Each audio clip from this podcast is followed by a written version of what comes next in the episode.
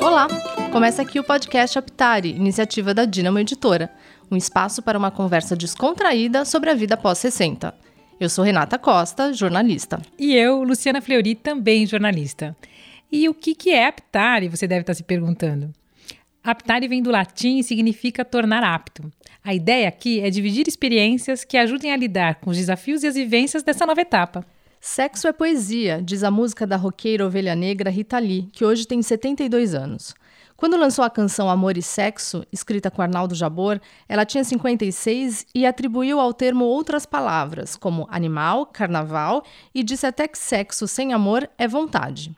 Bom, sobre sexo, muita gente já falou, mas o importante talvez seja o que não é dito. Porque sexo é um tema cercado ainda de tabu. E olha que estamos no século XXI. E se tratando sobre o sexo após os 60 anos, então, cadê a coragem de falar? Até os médicos evitam abordar o assunto nos consultórios com seus pacientes mais velhos. E não falar é terrível, porque os 60 a mais fazem sexo sim, e se faz sexo, precisa tomar cuidado com as infecções sexualmente transmissíveis, em especial o HIV. Não tem essa que na menopausa não engravida, então não precisa usar preservativo. Camisinha tem que ser usada, não importa a idade. E há muito a se falar sobre sexo no envelhecimento. Por isso, essa temporada inteirinha do podcast Aptare dedicada ao assunto. São quatro episódios. Episódio 1. Vovó e vovô transam sim. Episódio 2 sexo na cabeça e no corpo todo. Episódio 3. Bota a camisinha, meu amor. Episódio 4. Sexo com muito prazer. Episódio 3. Bota a camisinha, meu amor. Sexo é muito bom, mas precisa ser seguro em qualquer idade. As infecções sexualmente transmissíveis estão aí e não só a AIDS, doença causada pelo vírus HIV. A sífilis, uma doença antiga, está de volta. E não para aí. Tem vírus HPV, gonorreia e outros problemas que podem ser transmitidos na relação sexual. Em 2018, foram notificados 1.655 novos casos de HIV entre a população com mais de 60 anos. Na cidade de São Paulo, essa é a faixa etária com maior crescimento dos casos de contágio. Estima-se ainda que mais de 150 mil pessoas tenham o vírus e não saibam. Ou seja, quem vê idade não vê AIDS. Por isso, sempre é importante lembrar o uso do preservativo, a popular camisinha. Não sabe usar? Tem vergonha de pedir para o parceiro colocar? Tem dúvida sobre como fazer sexo oral com segurança? Não sabe o que é PrEP e PEP? Bom, então esse programa é para você. A jornalista Lilian Liang, especialista em gerontologia e diretora de redação da revista Aptari, recebe convidadas para tirar todas essas dúvidas.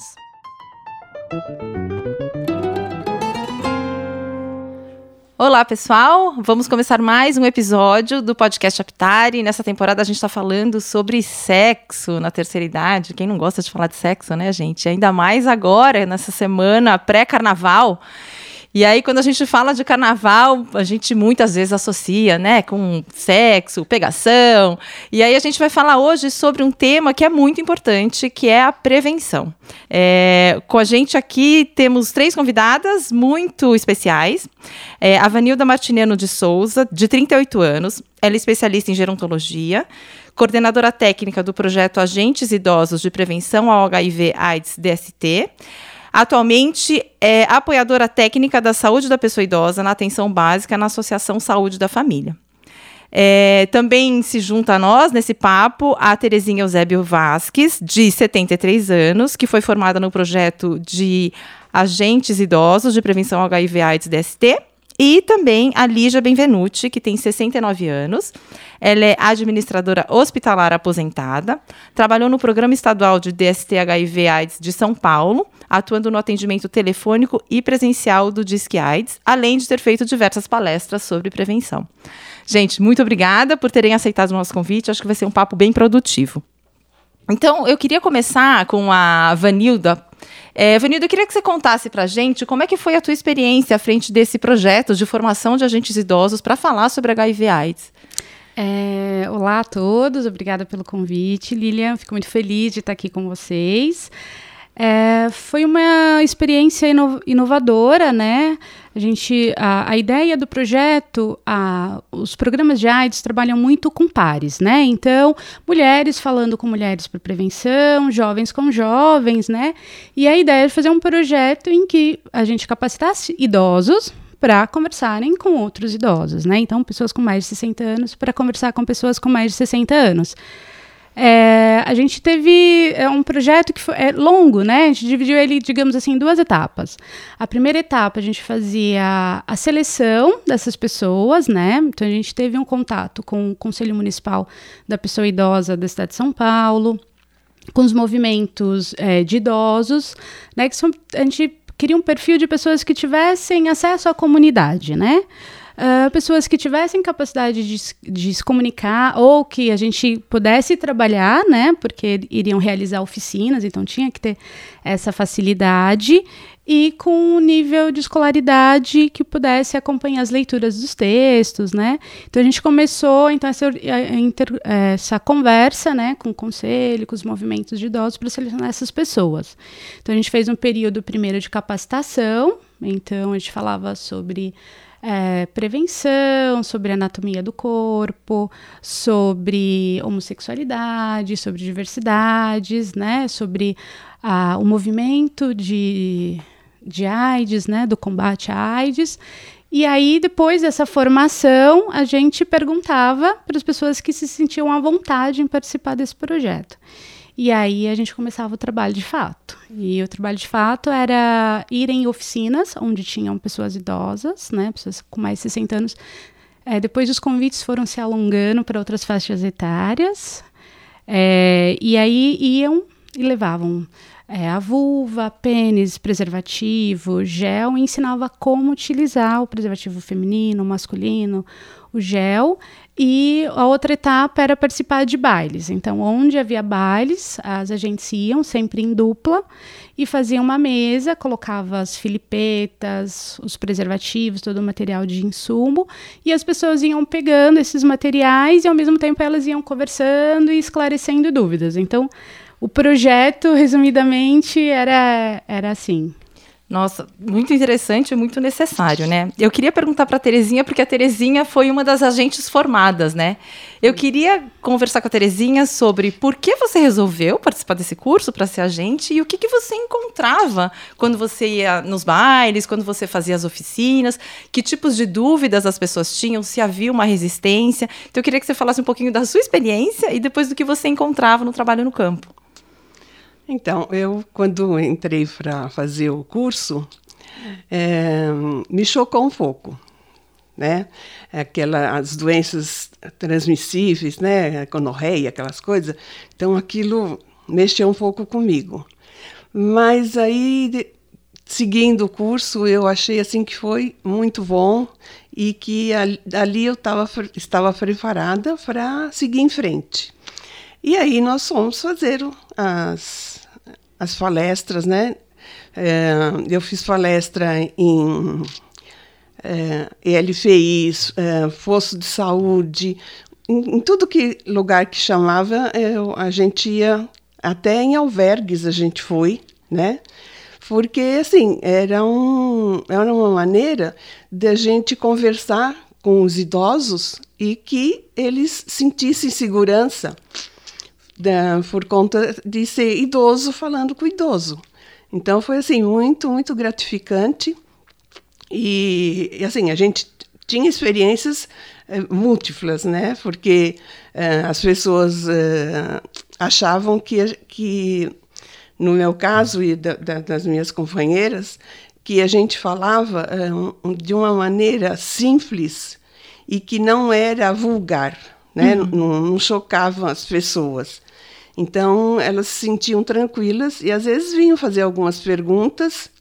É, algumas a gente respondia, outras a gente é, dizia que na próxima reunião, no próximo encontro, a gente esclareceria, porque às vezes na hora você não tem exatamente a resposta, né? Mas assim, foi, foi assim muito, muito gratificante. Então tinha pessoas que nunca, nunca tinham ouvido, né, falar de sexo, essas coisas e preservativo.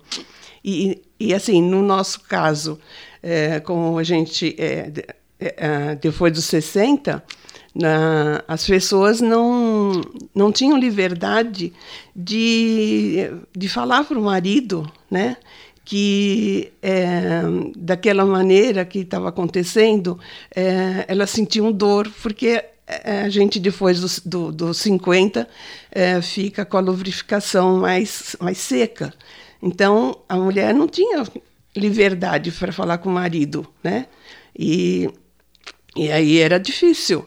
Então, elas sentiam dor, elas sentiam, né? E aí a gente lembrou daquela tradicional, estou com dor de cabeça, estou cansada.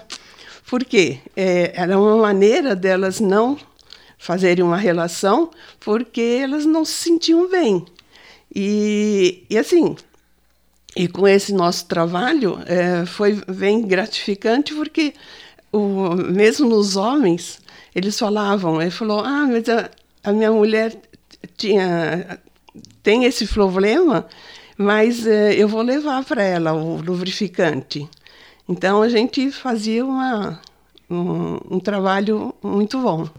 É, Lígia, eu queria que você contasse sobre a sua experiência, porque você atendia dúvidas, né, a respeito desse assunto, sobre prevenção, sobre HIV/AIDS, sobre ISTs. Então, assim, quais as dúvidas que mais apareciam para você? Eram mais homens, mulheres? Uma coisa que a gente ficou muito surpresa é, na produção dessa temporada do podcast é que os homens se manifestaram muito pouco. Então a gente conversou com muitas mulheres que falavam mais abertamente da questão do sexo, dos problemas que elas encontravam, mas os homens era como se nada tivesse mudado. Então eu queria ouvir de você o que, que você ouvia lá quando as pessoas iam conversar com você ou quando elas ligavam, que tipos de dúvidas, qual era o perfil das pessoas que ligavam. Bom dia. Lilian, sabe o que acontece? O Disque AIDS até hoje é um instrumento maravilhoso de consulta, porque ele é absolutamente anônimo. Então, isso facilitava o acesso de pessoas de qualquer idade, de qualquer sexo, de qualquer uh, orientação sexual, assim, livremente. Então não era perguntado nome, idade, mas a gente percebia pelo lado que ia a conversa do que se tratava, qual seria o problema. E realmente os homens, eles têm assim uma, uma visão muito liberal de sexo. Então, para eles, sexo é, é empoderamento, não é, não é necessidade de prevenção. Então, eles acham que prevenir é uma questão feminina, que eles mas eles não dão campo nem abertura para que isso aconteça. Como já foi falado aqui, existe a camisinha feminina que no tempo em que eu trabalhei no Disque AIDS, a distribuição era pouca. Então era pouca divulgação também. E muitas mulheres achavam que não era confortável, mas era uma forma dela não ficar à mercê do homem usar ou não o preservativo. E até hoje isso a gente tem que discutir, porque o preservativo no homem, a partir de 60 anos ou perto dessa idade, você vê que ele culturalmente, ele não está assim acostumado a isso. Por quê? Porque na época em que ele era jovem, o preservativo era tão somente para prevenir a gravidez.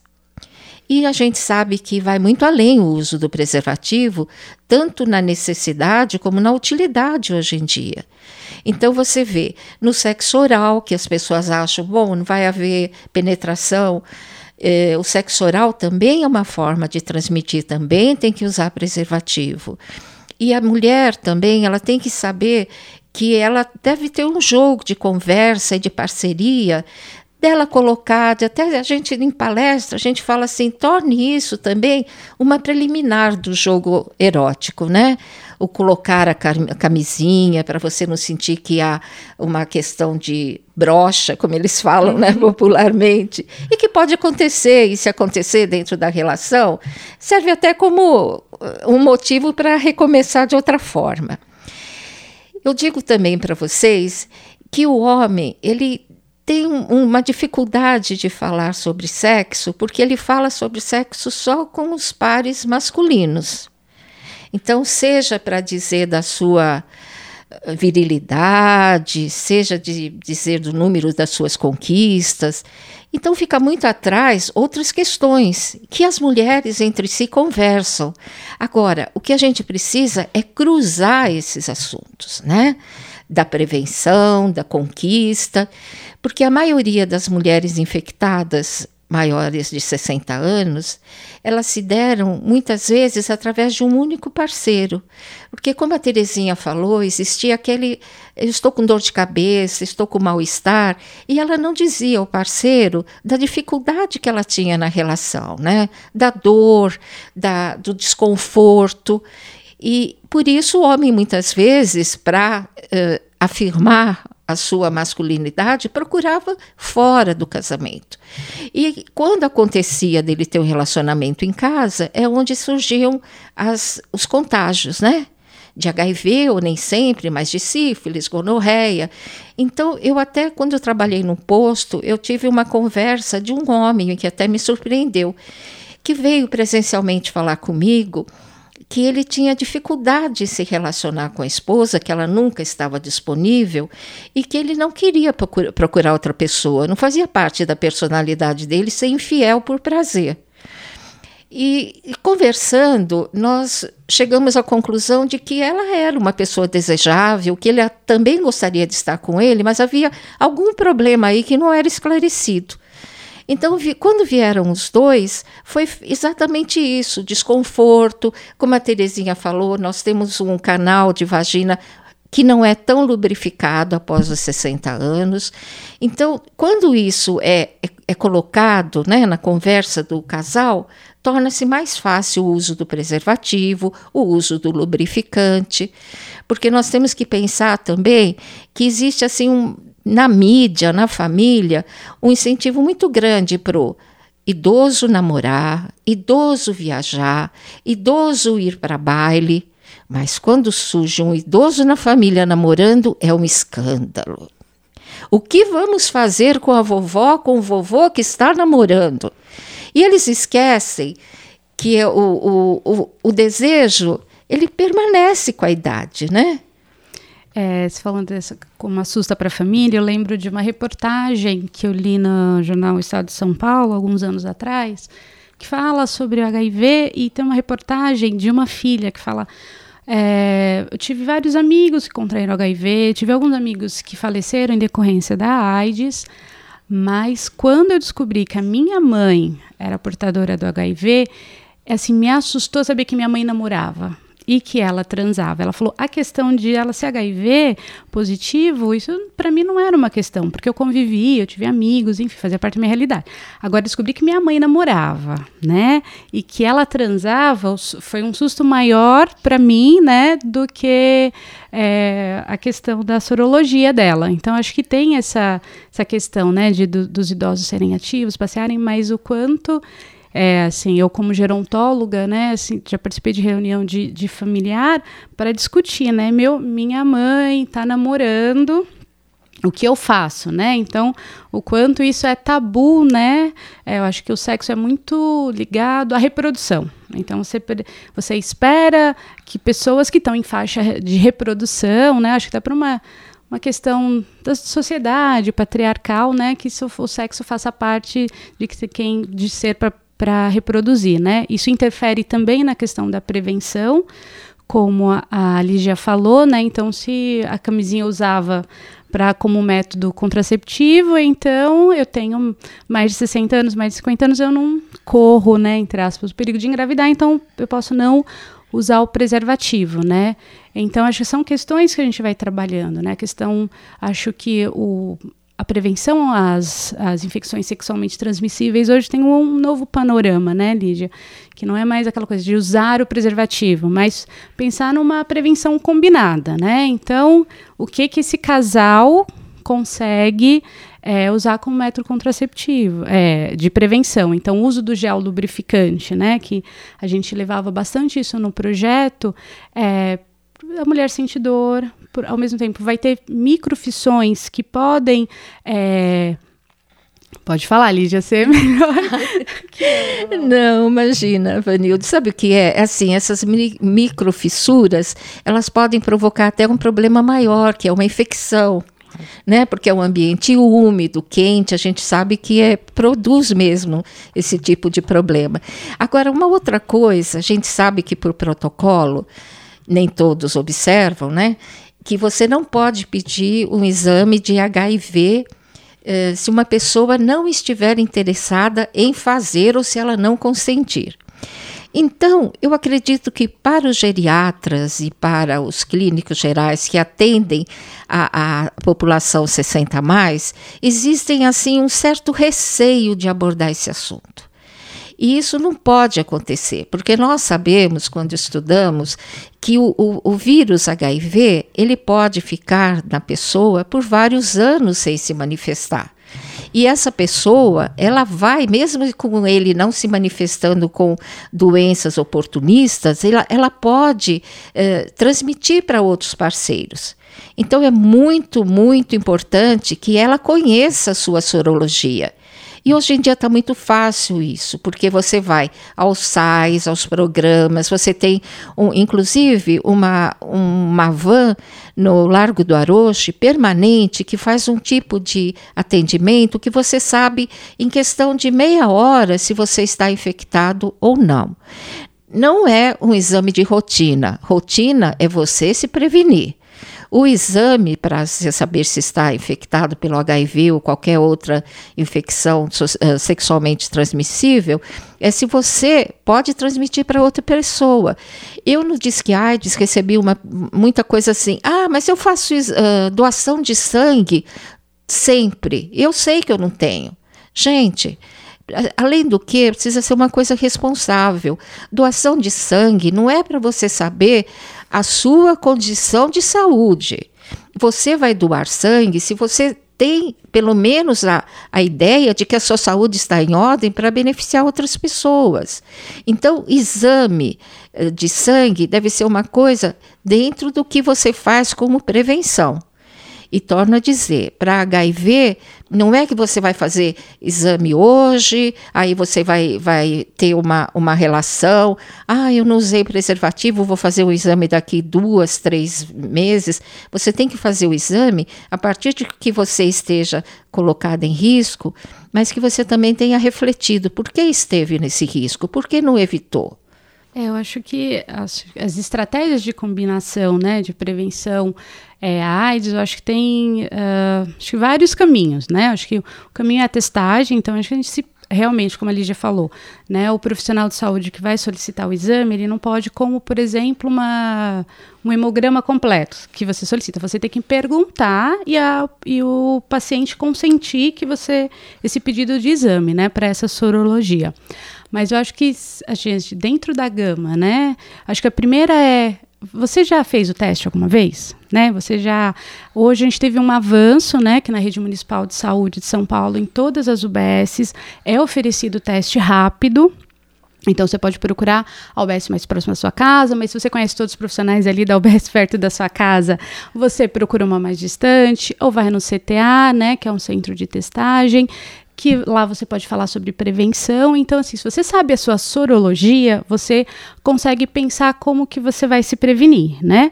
Então, acho que o primeiro passo é fazer a sorologia, né? Então acho que para não só para HIV, mas para as hepatites, para sífilis, né? Então é importante a gente saber o nosso estado sorológico, né? A gente sabe.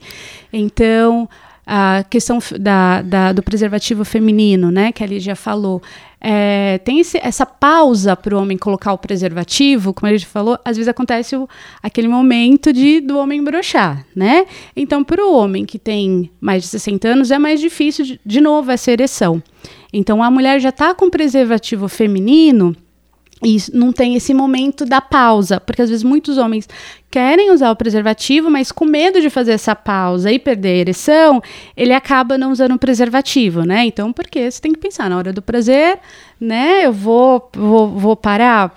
E então a gente pensa, é, orienta as mulheres o uso do preservativo feminino, né? O, o, uso do preservativo feminino ele pode ser usado até seis horas antes da relação sexual. Então você não precisa parar lá na hora para colocar. Então se você já sabe, se vai sair, sabe que vai rolar, você já pode colocar na sua casa com mais tranquilidade, com mais calma né? Então isso ajuda também o casal, mas é importante ter essa conversa que a Lígia estava falando, né? Esse diálogo entre o casal para pensar nas possibilidades de prevenção, né? Ou se o parceiro se recusa, né? A gente sabe que falar, olha, é, acho que teve uma época do, do da prevenção que a gente falava não faça, né? Então a gente sabe que não é não faça. Quando você está lá, você está beijando, você não vai parar, né? Então assim, dentro do que qual, qual o que, que eu posso fazer de redução de danos, de riscos ali.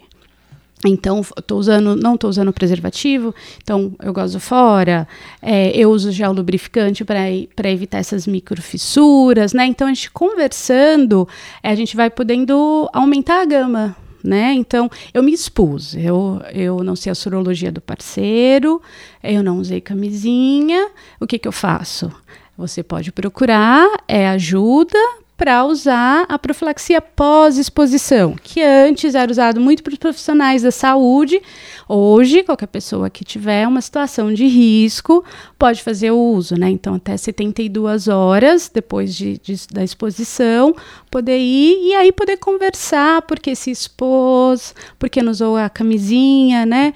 Então, acho que os profissionais da saúde também, eu acho que falar sobre prevenção é falar sobre sexualidade e é também como você lida com a sua sexualidade, né? Excelente. Não, eu queria só é, pedir para você explicar um pouquinho melhor o que é a profilaxia pós-exposição, a PrEP, a PEP, uhum. porque muita gente não, não sabe que isso existe. Eu, é, é saiu um documentário recentemente que chama é, Carta para Além dos Muros. E, e Documentário tem, ótimo. Exato, que tem um jovem que fala: Poxa, se eu soubesse que existia isso, eu não estaria infectado, eu teria ido atrás dessa profilaxia pós-exposição, mas como eu não tinha essa informação, eu estou soro positivo hoje. Então, eu queria que você explicasse um pouquinho para os nossos ouvintes o que é isso e de que maneira você consegue é, ter acesso a esse, a esse recurso. Uhum. A profilaxia pós-exposição é quando, eu já falei, você se, se expôs, você não sabe a sorologia né, do parceiro, e você pode procurar um serviço de saúde, um hospital público, né, que é gratuito, e você vai falar que você se, se teve uma relação de risco, você vai usar a medicação durante 30 dias como profilaxia. Então, tem estudos que já mostram a eficácia. A cidade de São Paulo, ela foi referência nessa na na profilaxia, então já, já está associado o uso do começo da profilaxia no município de São Paulo e a redução dos casos de HIV. Então a gente já sabe que é seguro. Então, se você não precisa ficar né, na dúvida o que eu faço, né, eu, eu me expus e agora não tem solução, não tem, você pode procurar. Agora, você, você não consegue é, usar preservativo. É, você não consegue se organizar para isso, você acha que é incômodo, mas, e você tem relações com parceiros de sorologia, sorologia desconhecida, você pode usar a profilaxia é, pré-exposição.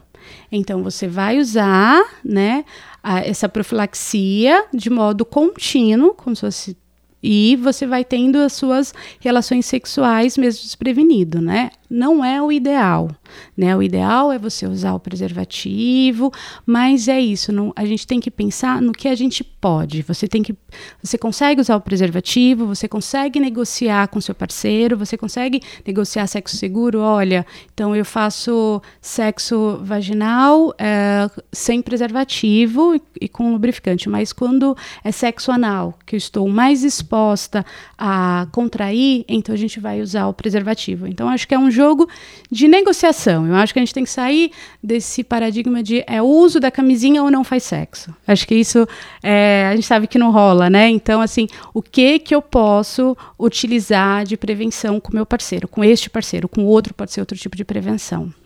Perfeito, Lígia. E eu, eu queria lembrar, depois dessa explicação tão legal da, da Vanilda, tão esclarecedora, que uh, existem muitas situações para eh, essa terapia de pós-exposição. Seja quem usa camisinha, camisinha furou, seja os, os parceiros, porque, olha, nós temos que encarar uma realidade existem muito mais procura de homens idosos por mulheres mais jovens. As mulheres de mais idade muitas vezes não são procuradas para um namoro, para um relacionamento, por, por, homens, sejam da mesma idade, sejam mais jovens. E por carência, muitas vezes, elas aceitam uma relação sem o preservativo. Fica aquilo na cabeça: ah, mas se eu não for, se eu não aceitar, quem que, quem que vai ser a próxima pessoa que vai estar comigo? Eu não vou ter esse prazer. Então, isso precisa ser trabalhado e precisa ser colocado dessa terapia que a Vanilde nos mostrou agora. E dizer que isso é feito dentro de um serviço de saúde em que a pessoa não precisa ter receio de alguma coisa ser comunicada à sua família, do seu anonimato ser não ser respeitado, ela pode ficar tranquila que ela vai receber todo o atendimento dentro do serviço público para que tudo fique bem com ela. É, a gente recebeu algumas mensagens de WhatsApp com dúvidas a respeito de prevenção. Então eu vou tocar para vocês e aí a gente discute, comenta e vamos tentar esclarecer essas dúvidas. Então, vamos tocar aqui a primeira. Meu nome é Silvia Triboni, repórter 60 mais, e para esclarecer os nossos ouvintes, eu gostaria de fazer a seguinte pergunta: Por que os homens mais velhos não gostam de usar o preservativo? O que os impede de fazer esse uso e se a questão da falta da potência sexual enquanto eles estão colocando o preservativo, ou seja, a perda da ereção, se isso é o fator que os impedem de tentar de novo, ou seja, de desenvolver o hábito de fazer uso recorrente do preservativo. Acho que a gente já abordou um pouquinho esse tema, mas eu não sei se vocês querem elaborar. Eu acho que tem uma outra coisa também, é a sensibilidade. Existe aquele famoso comentário que é bala com papel. Então a gente precisa discutir as duas coisas, né?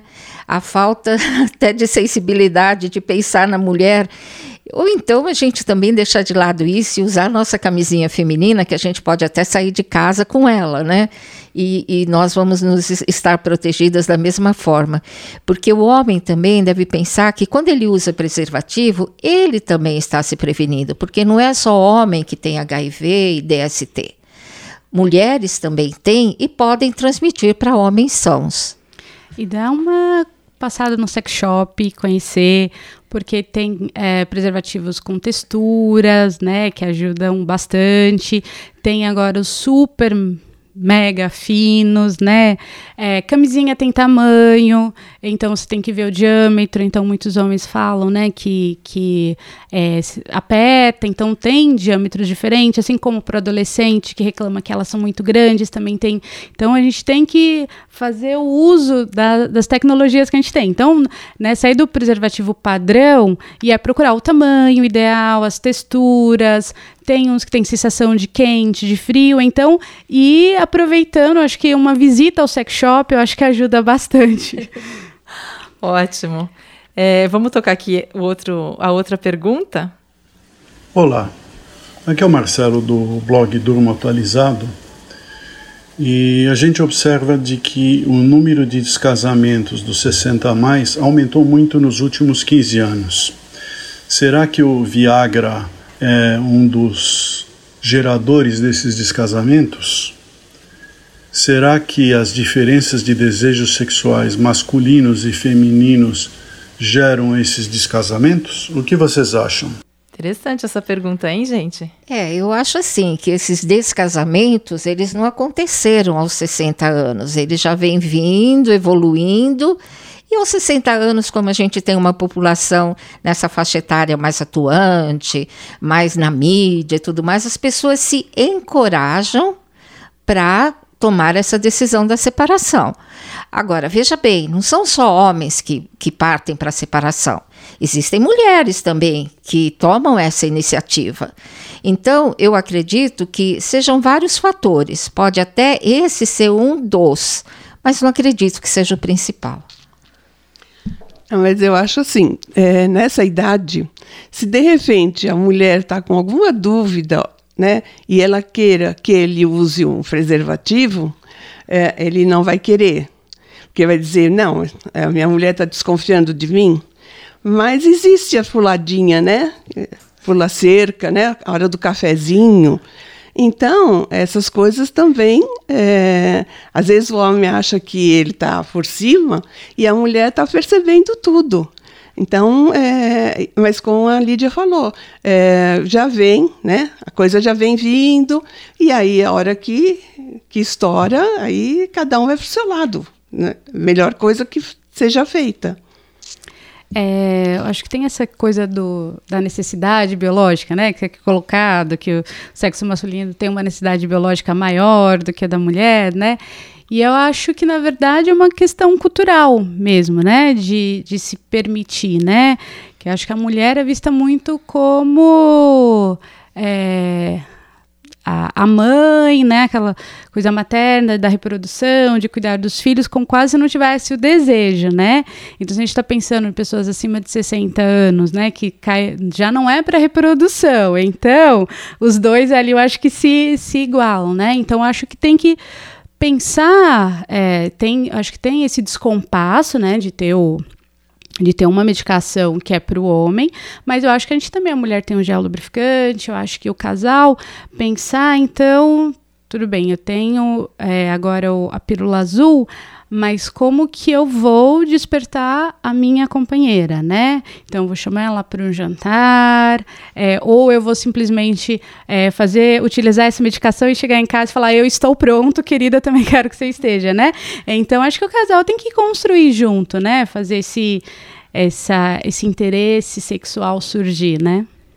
E vocês sabem que uma vez numa palestra eu tive assim uma, um, um insight de uma pessoa que eu fiquei o tempo todo pensando como é verdadeiro que um sexo bom, um sexo prazeroso, ele começa no café da manhã porque o café da manhã vai dizer como vai ser o seu comportamento durante o dia, como você vai chegar à noite. Que, como a Vanilda falou, não existe essa. Eu estou ótimo, eu estou querendo, eu estou disposto ao sexo, e você também tem que estar. Não é assim, tem que haver uma conquista né, desse espaço.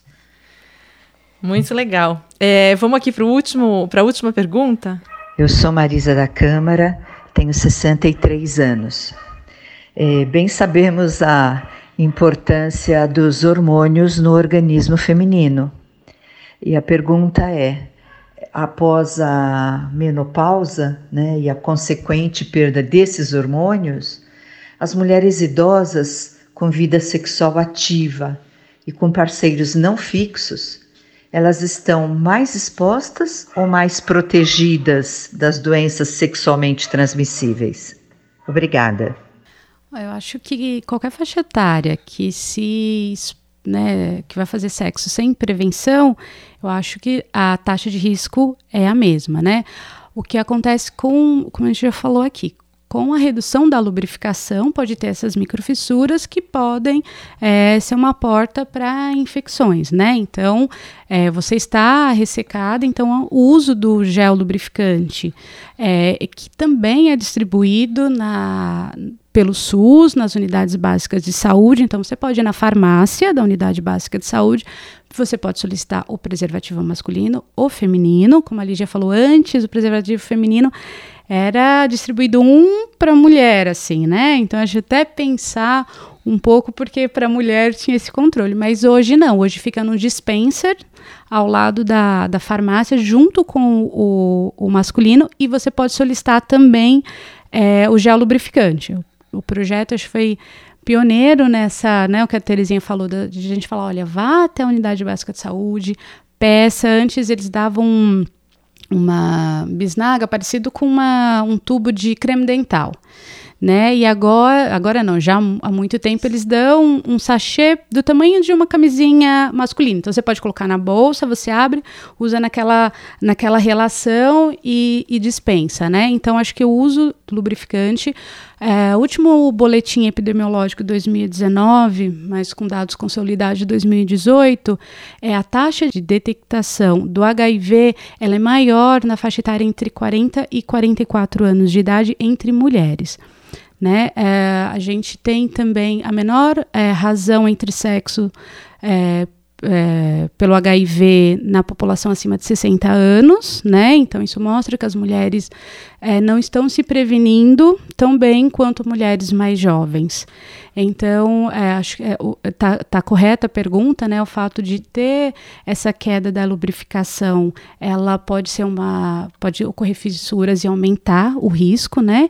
Então é importante você usar o lubrificante nas relações sexuais além do preservativo. E a questão hormonal também, eu sou da área da saúde, mas não da área médica, eu acho que tem muito a ver com a questão do desejo, da libido. Então, não, não tem muito a ver se você está prevenido ou não. Por isso, é sempre bom você ter um acompanhamento médico, você ter uma conversa segura com o seu médico, porque hormônios, eles vão uh, ao, se alterando no decorrer da idade. Muitas pessoas fazem reposição hormonal, outras não. Existem indicações e contraindicações, e quem vai poder dizer isso para você, no seu caso, vai ser o seu médico. Joia, gente. É, estamos chegando no finalzinho do programa. E aí eu queria deixar uma dica para os foliões, né? Porque tá todo mundo saindo pro carnaval, vamos todo mundo pular. É, então a gente tem que se hidratar bastante, tem que levar camisinha. O que, que, que, a gente recomenda aí para os nossos ouvintes que vão agora para os blocos? Eu acho assim: é, o, o, governo é muito errado nessa é, campanha de, de camisinha no carnaval. Ele tem que fazer a, a campanha o ano inteiro. Porque você não transa só no carnaval, não é? Tudo bem que é, é uma prevenção, porque hoje em dia está é, tudo muito liberal. É, as meninas ficam é, disputando quem, quem veja mais, quem, né, quem pega mais. Então, é, tem que ter mesmo. Mas eu acho que assim, teria que ter uma campanha o ano inteiro, porque a, a AIDS está aí. Ela não, ela não vem no carnaval e vai embora, né? Então, eu acho que, que é uma prevenção bem, é, bem preocupante para a gente, que tem que ser o ano inteiro. É, muita água, como diz a Lília. Uh, também, como disse a Terezinha, né? Não é só no carnaval, né? Mas acho que a gente pode aproveitar esse mote. Acho que tem vários, vão ter vários postos volantes para testagem, né? Durante o carnaval.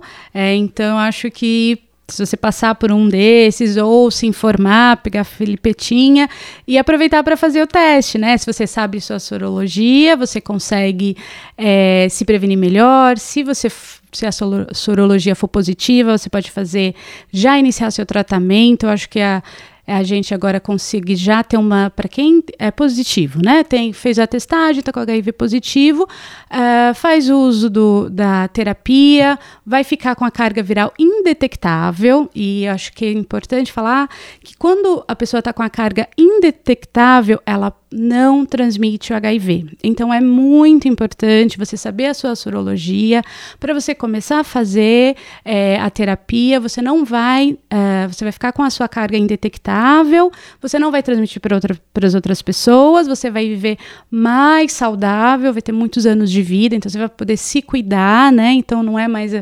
aquele né, dos anos 80, está com HIV, já AIDS, já morre, não, você pode ver anos com boa qualidade de vida. Então a gente tem já históricos de vários casais sorodiscordantes, né? Então que um é positivo e o outro não. Então a dica fica, faça o teste e se previna. É, a minha é alegria, amor, prevenção sou uma romântica incurável. Mas aí também você pensa que quando você tem alguém, aproveitando o gancho da Vanilda, quando você tem alguém que você conhece, que você acabou de conhecer, da sua família, que seja soro positivo, não discrimine. São pessoas que passaram por situações que você pode ter passado e não ter se infectado. Então, acolhimento sempre, um acolhimento, uma palavra, apoio porque quem não é todo mundo a, a, promiscuidade não quer dizer o contágio de HIV. Isso foi falado antigamente, hoje não. Hoje nós temos prevenção e temos que dar apoio quem por algum motivo não cuidou devidamente da sua saúde.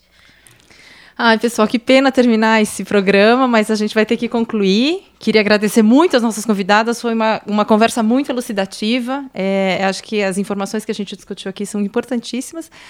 Então é isso, gente. Bom carnaval, muita água e sexo seguro. Até a próxima.